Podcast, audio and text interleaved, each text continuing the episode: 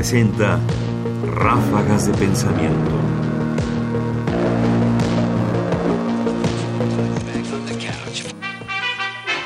Lo que no es divulgación. No todo es divulgación. Es decir, hay formas, hay muchas cosas que pueden parecer divulgación del conocimiento, pero que no lo son. Escuchemos en palabras de Luis Estrada, un conocido divulgador de la ciencia mexicana, qué cosas no son divulgación. Muchos políticos y científicos han llegado a pensar, desgraciadamente, en la divulgación científica como en el hecho simple de poner una cámara y un micrófono al especialista para que nos comunique de inmediato su saber y así cumpla con una responsabilidad social. Esta simpleza no siempre cae por su propio peso, pero es muy dañina, pues evita que se cumpla con la tarea de ampliar los espacios en los que esta actividad, que es indispensable para la educación y generadora de una cultura, pueda desarrollarse y cumpla con su cometido de vivir y entender el mundo en que vivimos. El productor del conocimiento es, por supuesto, el primer eslabón en la construcción de la divulgación del conocimiento. Pero no puede ser el único.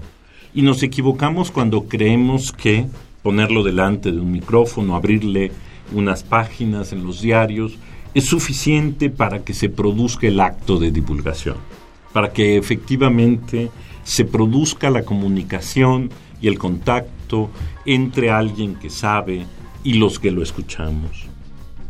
Es necesaria la existencia de una multitud de mediadores, gente entrenada específicamente en traducir el complejo lenguaje con el que se produce el conocimiento, particularmente el conocimiento científico, pero por supuesto también el pensamiento histórico, filosófico, literario, en fin, para poderlo poner a oídos y a la atención de mucha gente. El problema consiste justamente en darle valor e importancia a esa mediación, que es una mediación que requiere de habilidades importantes y de cualidades específicas y que por supuesto no puede ser ni puede estar reducida, no puede estar reducida a una simple transmisión de las cosas. Hay una creación en traducir de un lado al otro. Sirva esto pues para entender que la divulgación del conocimiento es algo que requiere un esfuerzo particular y tiene, por supuesto, los profesionales específicos, productores, editores, dibujantes, guionistas, que ayudan a hacerla posible. Fragmento de la conferencia Ciencia y Cultura para la decimotercera reunión de la Red de Popularización de la Ciencia y la Tecnología en América Latina y el Caribe, y el decimonoveno Congreso de la Sociedad Mexicana para la Divulgación de la Ciencia y la Técnica, primer semestre de 2013. Comentarios: Ernesto Priani Saizó. Producción: Ignacio Bazán Estrada. Más información en la página ernestopriani.com.